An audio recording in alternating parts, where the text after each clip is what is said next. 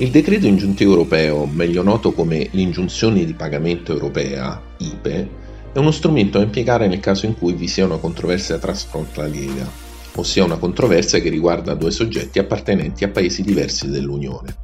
La procedura è stata introdotta col regolamento CE 1896 del 2006, oggi aggiornato col nuovo regolamento 2421 del 2015, entrato in vigore a partire dal 14 luglio 2017, che ne ha modificato alcuni articoli. Perché presentare il decreto ingiuntivo europeo rispetto invece a un decreto ingiuntivo interno? Beh, la risposta è semplice. L'IPE è una procedura più semplice e veloce di quella normata dall'articolo 633 del Codice di procedura civile. In particolare, anziché un ricorso, si presenta mediante la compilazione di un modulo standard. A differenza del decreto ingiuntivo interno, quello europeo, per qualsivoglia valore, non prevede come necessario il patrocinio di un avvocato. Dulcis in funto, fatto questo ancora più importante, l'IPE non prevede l'obbligo di allegare documentazione, ma di compilare in buona fede il modulo in cui vengono riportate le ragioni del credito.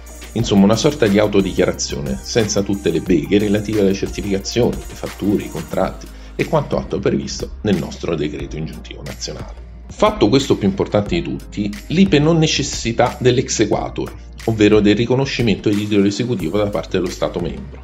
Ciò non avviene invece nel decreto ingiuntivo interno. In buona sostanza, quindi, l'IPE presenta indubbi vantaggi sia al momento della presentazione che della successiva fase esecutiva.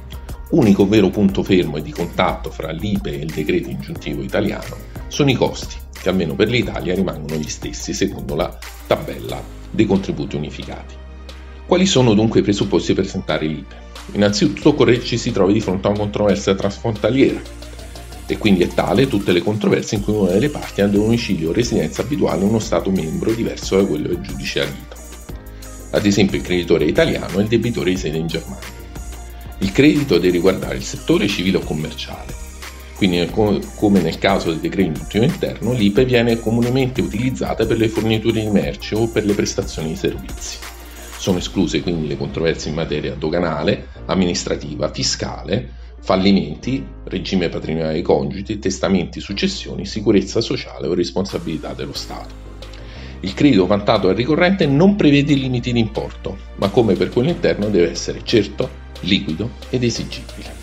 La competenza giurisdizionale.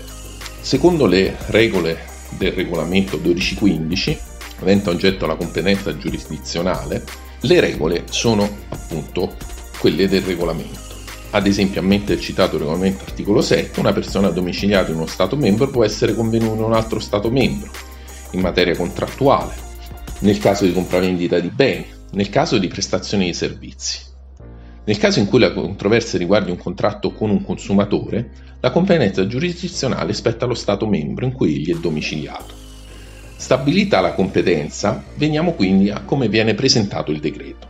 Il creditore semplicemente compila una domanda, il cosiddetto modulo A. Il contenuto della domanda? Nome e indirizzo delle parti, importo del credito, indicazione degli interessi ove previsti, fondamento dell'azione, descrizione delle prove, motivi della competenza giurisdizionale e carattere transfrontaliero. Il giudice può chiedere al ricorrente un'integrazione o una rettifica della domanda. A questo punto il creditore può chiedere anche che nel caso di opposizione del convenuto il procedimento sia interrotto, prosegua in conformità delle norme del procedimento europeo o prosegua in conformità con la procedura civile nazionale appropriata. Come detto nel procedimento di ingiunzione europeo non è necessaria l'allegazione di documenti posta a fondamento del credito ed è questa forse la differenza maggiore. Passiamo ora all'esito della domanda. Il giudice può chiedere di completare o correggere la domanda, proporre di modificare la domanda. In entrambi i casi il giudice fissa un termine che è assolutamente perentorio. Se la domanda è completa, il giudice può invece rigettare la domanda o accogliere la domanda. L'accoglimento e il rigetto della domanda deve avvenire necessariamente entro 30 giorni.